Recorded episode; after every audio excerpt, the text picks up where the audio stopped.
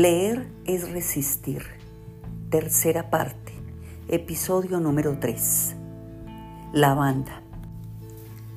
Hace relativamente poco me llamaron de una casa de la cultura en el sur de la ciudad para proponerme dictar un seminario en un club de lectura que se reunía los domingos en la tarde. Me pareció muy duro sacrificar de ese modo el único día de descanso de la semana, pero también me atraía la idea de reunirme con un grupo y proponerles textos acordes con su estilo, su gusto y sus tendencias.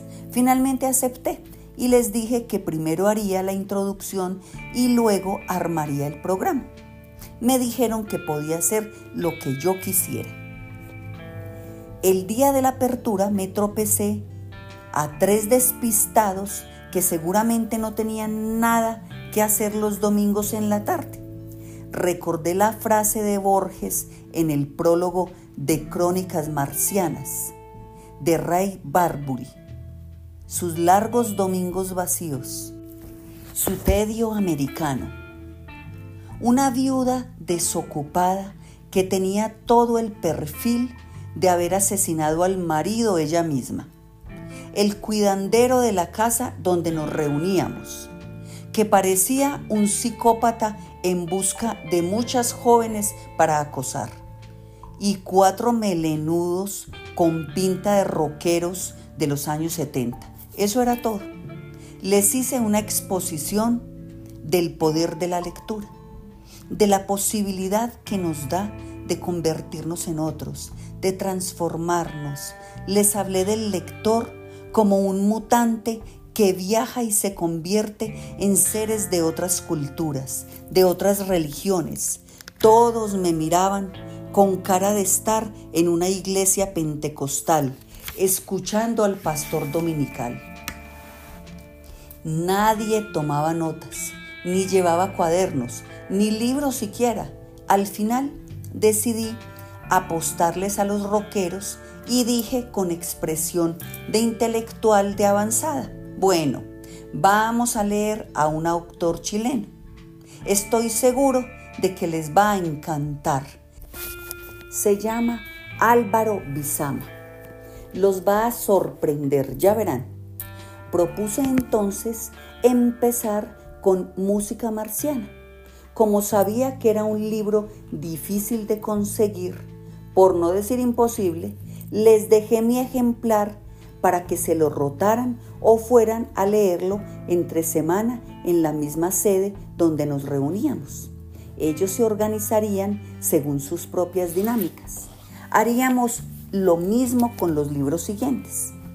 En la primera charla hablé de la contracultura de los años 60, de la generación Beat, de la crisis posterior de la Segunda Guerra Mundial, les llevé imágenes de Gisberg, de Burroughs, de Kerouac y luego miramos la poesía de Jim Morrison y sus canciones de The Doors. Les expliqué de qué se trataba Mayo del 68, Vietnam, el Black Power y Angela Davis.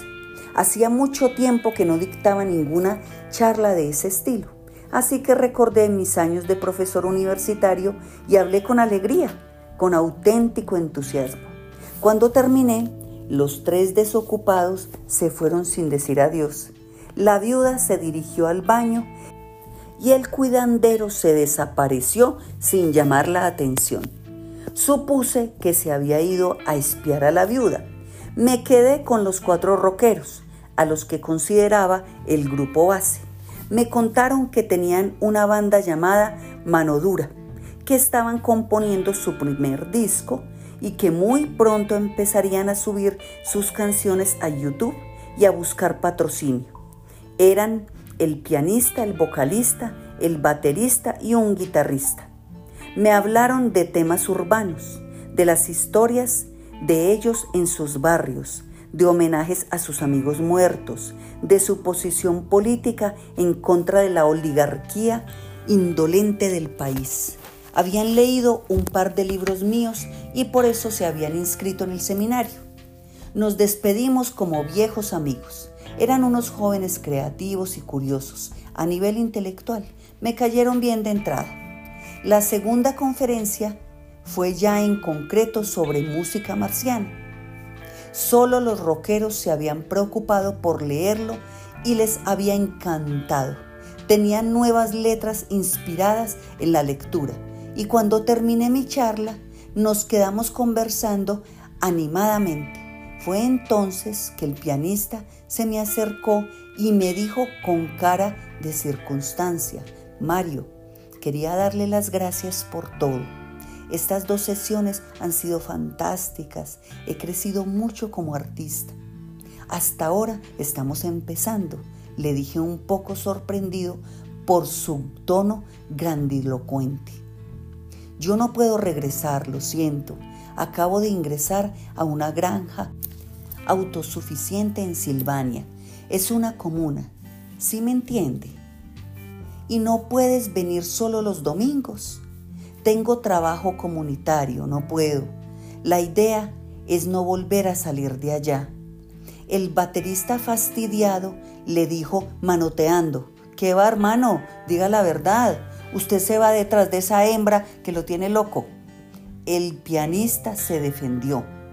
Eso no es así, brother.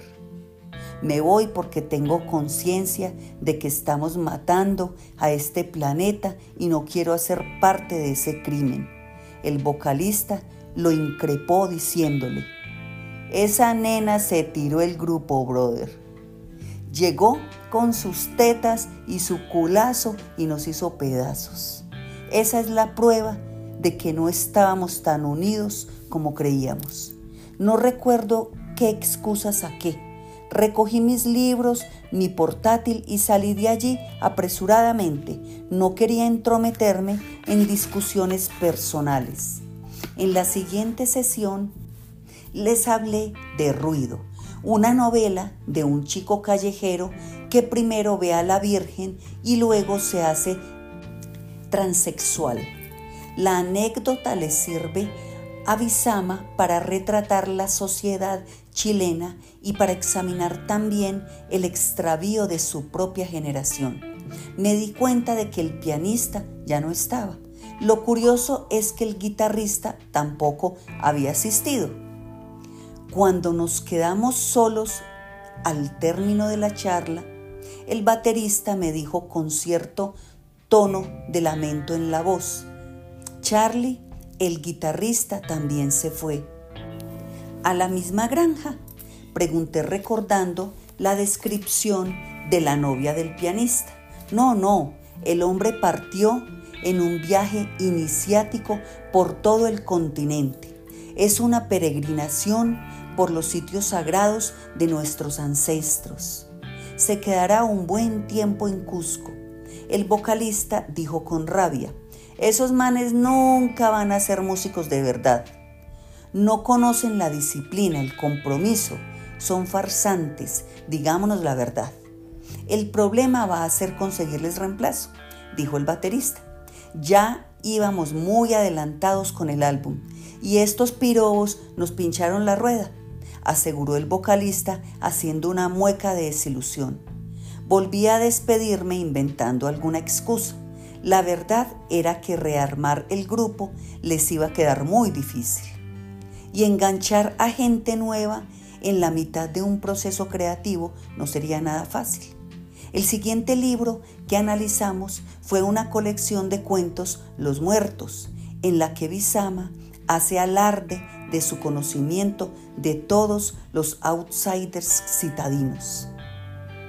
Desde que llegué con mi morral lleno de libros y me puse a rectificar las imágenes en la pantalla de mi portátil, noté que de los cuatro rockeros solo el baterista estaba presente. Era un balance poco prometedor para mano dura, que solo quedara en pie uno de ellos. Cuando ya se habían ido los demás participantes, se me acercó y me dijo muy compungido, el viejo Robert sufrió una sobredosis esta semana, Mario. Por eso no pudo venir. El hombre está en la clínica en Cajicá. Hermano, imagínese. Lo siento mucho, dije poniéndole una mano en el hombro. Es que lo que nos hicieron esos traidores fue tenaz. El hombre se quebró, yo lo entiendo. ¿Una sobredosis de qué? Si se puede saber. Perica, hermano. El hombre se pasó de voltaje y casi le da un infarto. Lo tuvieron primero en el hospital y después la familia decidió pagarle un programa de desintoxicación. Eso debe costar un billete largo. Asentí y él continuó diciéndome con los ojos entrecerrados. Ojalá se recupere pronto. Esta semana voy a ir a visitarlo. Dele un saludo de mi parte. Se pondrá muy contento, claro que sí. Nos vidrios, Mario. Chocamos los puños cerrados en señal de despedida y él salió del salón cabizbajo y abatido. En la última charla solo estaban los tres marcianos, la viuda y el cuidandero, que seguía mirándola con cara de a Hannibal Lecter. El baterista de mano dura no estaba por ninguna parte. Cerré mi seminario hablando sobre el brujo, una poderosa reflexión sobre la figura del padre en una sociedad como la nuestra, donde casi siempre la figura paterna está ausente. Intenté explicarles la relación que hay entre la ley que aprendemos con el Padre y la ley que luego debemos respetar cuando cumplimos la mayoría de edad y nos convertimos en ciudadanos en un Estado que legisla, ordena y decreta. Estaba seguro de que ninguno estaba entendiendo nada. Los tres marcianos cabeceaban. La viuda miraba su celular a cada rato y Lecter se sobaba la entrepierna entre nervioso y excitado. Cuando terminé, metí mis libros, mis notas y el computador en el morral. Quería irme cuanto antes. Entonces uno de los desocupados se me acercó y me dijo, Michael, el baterista del grupo de rock, me pidió el favor que le dijera que sentía mucho no poder asistir a su última charla. Gracias por decirme. Espero que se encuentre bien.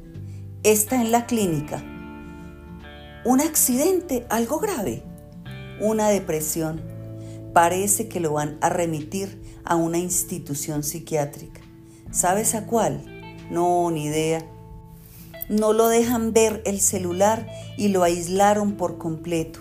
La hermana me contó que los primeros días no podrá recibir visitas.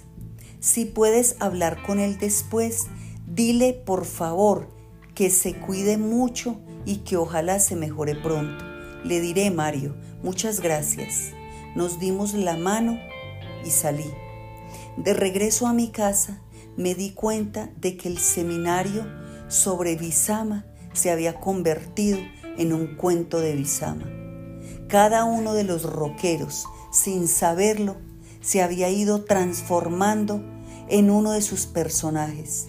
Mano Dura hubiera podido ser cualquier banda de esas que aparecen retratadas en ruido o citadas en música marciana.